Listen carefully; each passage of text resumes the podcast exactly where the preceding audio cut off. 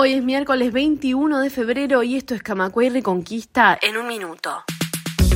El Codicen eliminó el término terrorismo de Estado del programa licial. Según el historiador Carlos de Masi, esto se acerca a visiones negacionistas de la historia y la Asociación de Profesores de Historia del Uruguay denuncia que estos cambios sin fundamentos lesionan la condición laica y científica de la enseñanza.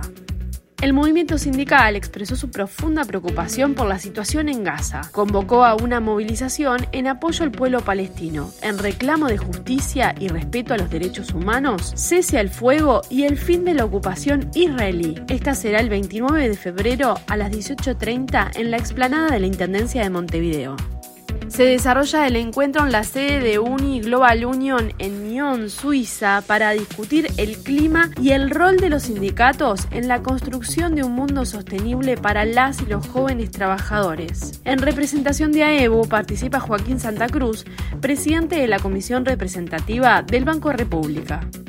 Más información en radiocamacua.uy.